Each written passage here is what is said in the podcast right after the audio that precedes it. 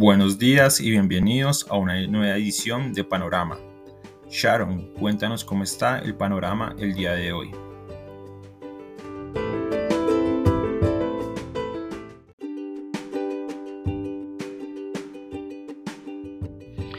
Muy buenos días a los seguidores del podcast Panorama de Global Securities. Ya estamos al 7 de enero, pasó la celebración de Reyes. Nuevamente, panorama indeciso, los mercados se han venido tranquilizando. Noticia del día no puede ser otra que la generación de empleo en los Estados Unidos. Nueva decepción desde el punto de vista de generación de empleo, por lo menos en la publicación de este indicador por primera vez pues, del mes de diciembre. Digamos que puede ser entendida como la publicación preliminar. El mercado esperaba 450 mil dato observado fue 199 mil. Es una decepción, fue menos de la mitad. Sin embargo, continuamos observando, al igual que en los anteriores meses, que a pesar de estas decepciones, la tasa de desempleo sigue cayendo, 3.9% desde un 4.2. El mercado esperaba con 450 mil una tasa de desempleo del 4.1. Estas cosas han venido generando muchas preguntas por parte de los analistas. ¿Qué está pasando en estos indicadores? ¿Por qué sin tanta generación de empleo la tasa de desempleo se desploma? Ya hemos hablado muchas veces de los errores típicos de medición de la tasa de desempleo, también de ese componente de la tasa de participación, que es ahora menor que antes de la pandemia. Y ahora tenemos una información adicional, y es que el Departamento de Estadísticas Laborales en los Estados Unidos ha tenido problemas con el levantamiento de la información, pues las compañías se están atrasando en el diligenciamiento de esta encuesta. Así que ya durante el 2021 se ha generado o se ha realizado una revisión de más de un millón de puestos de trabajo a la alza frente a eso que hemos llamado nosotros la publicación preliminar de la cifra de empleo. Por eso, no creemos que este indicador cambie el rumbo de la política monetaria de la Reserva Federal, que ya nos lo anunció en el mes de diciembre, a mediados de este mes, de que va a acelerar el retiro de los excesos de liquidez que tiene la economía, excesos porque ya hemos visto que son más de un trillón de dólares que está recibiendo a través de su ventanilla de contracción, es decir, son recursos que el mercado no necesita en este momento. Con respecto entonces al mercado accionario, pues ayer descendió 0.1%, hoy futuro subían 0.1%. En Europa hoy caía 0.3%, la volatilidad se ha venido reduciendo de manera acelerada a pesar de que continuamos con todo este tema de Omicron y las dudas de si habrá o no habrá algún tipo de interrupción en digamos el aparato productivo. El dólar también habría hoy estable frente a moneda reserva, índice XY 96.2, como en América Latina, índice LASI 40.8. De pronto las monedas de América Latina se han fortalecido un poquito. Y ante el aburrimiento que hemos estado observando en el mercado accionario y en el mercado de divisas, pues tomamos digamos, nos dedicamos a ver nuevamente qué está pasando con la lira turca. Recuerden que en diciembre del año pasado alcanzó niveles de 18,36, 18 liras turcas con 36 centavos, como se diga en esta moneda, por dólar cuando había comenzado el año 2021 en 7 liras turcas con 44 centavos por cada eh, dólar. Pues bien, el gobierno de Erdogan lanzó hacia mediados del mes una estructura, una medida para compensar a los ahorradores a plazo en liras turcas en caso de que su moneda se, haya, se deprecie más de lo que estaban siendo compensados en términos de tasas de interés. Si se depreciaba el 20% y la tasa de interés era del 14%, pues iba a tener una compensación adicional del 6%. Bueno, esto hizo aparentemente que la lira turca cayera, o más bien el dólar cayera de 18,36 a 10,25. Pero también tuvimos, como informamos de manera oportuna, intervenciones del Banco Central vendiendo billones de dólares de reservas internacionales que Turquía no tiene. Así que estos elementos pues, hacían ver de una mejor manera a Erdogan. ¿Dónde estamos hoy? La cotización está en 13 liras turca con 90 centavos, es decir, 14 liras turca por dólar. Es decir, estamos en la mitad de ese movimiento desde las 18 hasta los 10, estamos en 14. Y nuestra expectativa es que esto no va a ser sostenible porque ahora no solamente tenemos un problema inflacionario, sino también algo que no tenía Turquía, un problema fiscal, cuando tengan que salir a compensar a caso de que haya muchos ahorradores a plazo, en caso que el dólar siga subiendo, tendrán que ser compensados con billones de liras en sus ahorros. En materias primas, petróleo sigue mejorando, ya cotización del Brent está hoy en 82 dólares con 60 centavos, ayer estábamos en 82, así que siguió bien. Y el Bitcoin abre en mínimos desde septiembre de 2021, 42.500 dólares por Bitcoin.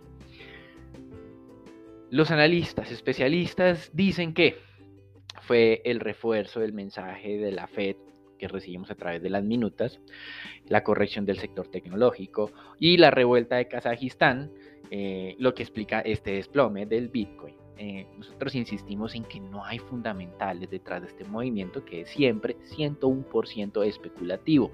Además, si fuera por el tema de Kazajistán en la revuelta, Kazajistán recibió muchas de esas granjas mineras de Bitcoin que fueron expulsadas de China por las restricciones en el consumo de energía.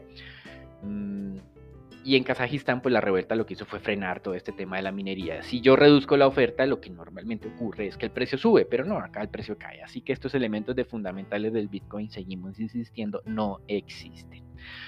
Lo que sí ha generado Kazajistán, sin duda, es que la revuelta frenó la producción de uranio porque Kazajistán representa cerca del 40% de la oferta mundial de uranio y el precio del uranio no cayó, no, subió como normalmente lo hace desde el punto de vista económico, razonable.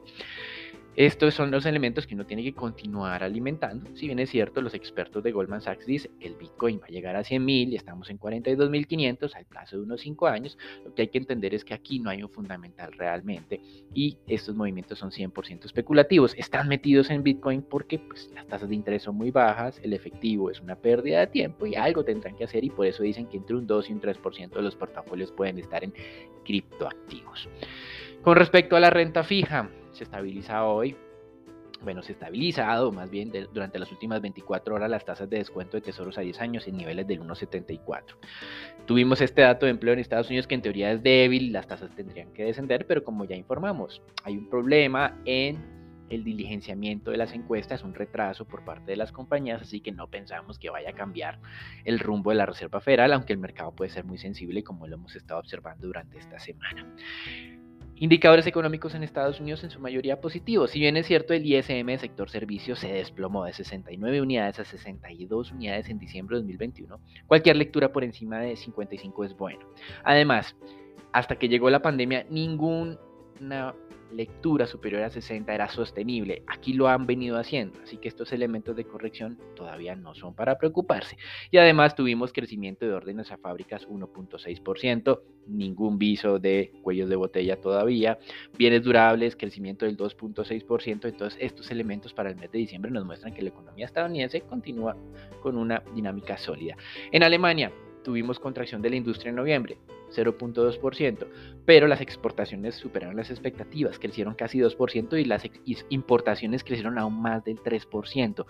Estas expectativas, más bien, estas cifras de comercio exterior alemán muestran que pues, los cuellos de botella y el tema este del transporte mundial de productos continúa siendo muy fluido. Lo que pasa es que la demanda mundial está superando lo que la oferta podría o podía haber crecido de corto plazo. Y por otro lado, esta contracción de la industria alemana, pues en Alemania nos acostumbramos a que durante el periodo de pandemia nos revisen al alza las cifras económicas. Y eh, también en Europa, inflación estimada. En vez de descender del 4,9 al 4,8, se aceleró al 5. No creemos de todas maneras que el Banco Central Europeo vaya a cambiar su mensaje de que mantendrá sus tasas de interés inalteradas a lo largo de todo el año 2022. En China siguen dando pasos de flexibilización para tratar de moderar la desaceleración o más bien el desplome del sector inmobiliario. En el 2020, Xi Jinping y el Partido Comunista lanzaron algo que llamaron las tres líneas rojas. Son unas métricas de apalancamiento que no podían ser superadas por parte de los desarrolladores inmobiliarios y por eso pues habían tenido que reducir todo su endeudamiento y generaron problemas para Evergrande. Pues bien, esta crisis autoinfligida por esas restricciones implementadas en el 2020 para evitar un estallido de una burbuja inmobiliaria, em, está siendo, digamos, flexibilizada esa restricción con un cambio en una de las definiciones de apalancamiento. Y para finalizar, noticias de América Latina, continuamos con sorpresas en inflación y pues la respuesta razonable de los bancos centrales. La inflación en Chile subió más de lo esperado, estaba al 6,7 en noviembre, subió al 7.2% al cierre del 2021, es el nivel inflacionario más alto de Chile desde el 2008. En México, la inflación se mantuvo estable, lo cual puede ser una buena noticia, pero está en máximo desde el 2001 de 7.36%, así cerró el 2021 en México. Recuerden que en Perú la inflación había superado el 6% y ayer se reunió el Banco Central incrementó por sexta ocasión consecutiva su tasa de referencia. En esta ocasión lo hizo nuevamente en 50 puntos básicos. Nueva tasa de referencia en Perú, 3%.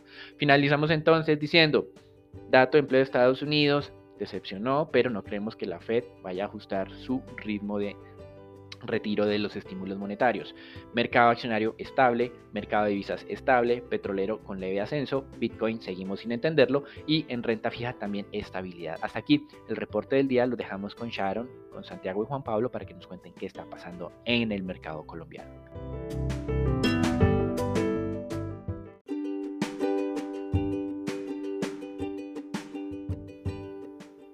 Gracias Daniel y muy buenos días a todos. Continuando con el entorno nacional, tenemos que el Instituto Nacional de Salud informó que más del 60% de los nuevos contagios de COVID-19 es causado actualmente por la variante Omicron. En un reporte preliminar, el INS confirmó que Omicron ya circula en Atlántico, Antioquia, Bogotá, Bolívar, Córdoba, Magdalena, Quintío y Valle del Cauca. Por otro lado, el Ministerio de Salud eh, informó en su último informe, reveló que los contagios por COVID siguen presentando grandes incrementos, donde ayer se registraron 23.039 nuevos casos. Esto da un incremento del 40% frente al número de nuevos casos que se registró el día martes. Por otra parte, el Ministerio de Minas y Energía entregó un reporte de la producción de hidrocarburos y la demanda de energía durante la última semana de diciembre. En hidrocarburos, la producción de petróleo fue de 748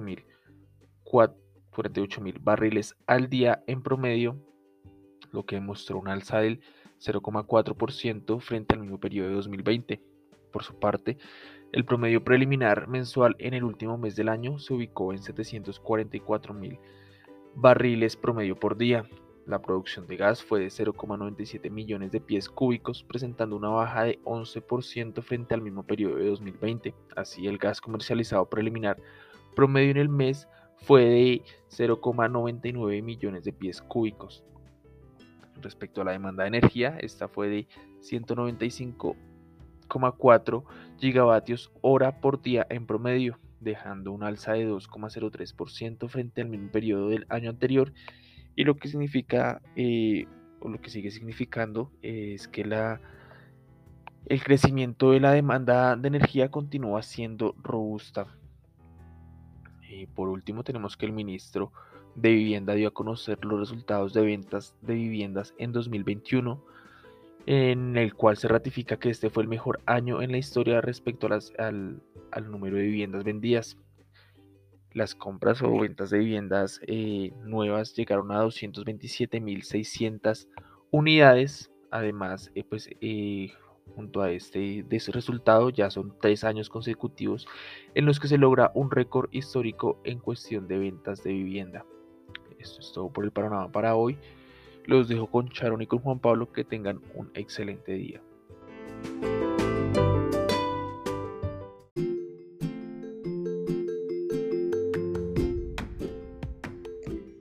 Muchas gracias. Entrando al panorama de renta variable local, tuvimos un mercado que retrocedió con fuerza un 1.5% y se ubicó una vez más por debajo de los 1.400 puntos. Además de ese entorno internacional negativo que teníamos por la sobrereacción a una Fed más agresiva ante la inflación y que aún el mercado estaba descontando ese movimiento, se le sumó la confirmación de las empresas del grupo empresarial antioqueño de no participar en la OPA por Grupo Sur, lo que profundizó la caída aún más y causó un movimiento aislado al de la región. En línea con esto, entonces, la junta directiva de Grupo Argos y de Nutresa informaron que no van a participar de esa oferta que lanzó JDGB Holdings y eh, que tras hacer un análisis de valoración de la compañía, el precio ofrecido está por debajo del fundamental de esta, por lo que no participarían entonces ellos de esta oferta pública de adquisición. Adicionalmente se conoció que la Junta de Grupo Argos acordó proponer a la próxima asamblea de accionistas aumentar el dividendo a 500 pesos por acción que correspondería a un incremento superior al 30% buscando generar más valor para los accionistas de la compañía y donde también se comprometió a buscar una mejor eficiencia en los negocios de Grupo Sura como accionistas de esta compañía y así permitir que también se genere más valor hacia los accionistas de Grupo Sura. Por el lado del volumen negocio del día de ayer, continúan los incrementos leves, se negociaron 73 mil millones de pesos. Una vez más, la especie más transada fue la acción ordinaria de Grupo Sura con 22 mil millones, la que más subió Nutresa con 0.71% y la que más cayó preferencial Grupo Sura con retrocesos por 4.13%. Por el lado de análisis técnico tenemos la acción de Bancolombia que retrocedió 2.42% y experimentó una amplia volatilidad en la jornada, al igual que el resto de los activos del mercado local y donde alcanzó un mínimo de operación intradía de 31.800, llegando a retroceder hasta 6%. El cierre se dio cerca a los 34.000 pesos y donde los 34.800 pesos siguen siendo una resistencia bastante fuerte en el activo, el diferencial con la preferencial se amplió y se ubica de nuevo en máximos históricos en 2.780 pesos. Estos movimientos responden a esas volatilidades fuertes que se dieron en el mercado por esas noticias que se conocieron durante la operación. Tenemos también la acción de Grupo Sura, que precisamente tras alcanzar niveles por encima de los 30 mil pesos, se estaba experimentando algo de toma utilidad por parte de los agentes hacia comienzo de la semana. Sin embargo, ese movimiento se profundizó el día de ayer con esa confirmación de que los grandes accionistas no participarían en el proceso de oferta pública adquisición, generando entonces retrocesos fuertes también en el activo y alcanzando intradía mínimos desde que reanudó la operación de la acción por debajo de los 27 mil pesos durante la jornada moderó ese movimiento y el soporte se ubica en 28.700, dado que el cierre se dio eh, cercano al ese nivel precisamente sobre los 28.500 pesos. Ya para el día de hoy entonces esperamos un movimiento más lateral y de corrección leve del movimiento de retroceso que experimentamos en la sesión de ayer. Por el lado de la divisa colombiana tuvimos una jornada también de volatilidades y que registró una tasa de cambio a cierre de 4.034 pesos con 50 centavos, una devaluación de 9 pesos durante la sesión, un volumen de negociación bajo, solo 739 millones de dólares. Y eh, donde para el día de hoy con un crudo que está avanzando levemente y un índice de dólar que se está debilitando premercado también levemente esperamos entonces algo de presiones bajistas en la divisa para el día de hoy la resistencia se ubicarían en 4.040 y 4.060 pesos y los soportes en 4.020 y 4.008 pesos por dólar.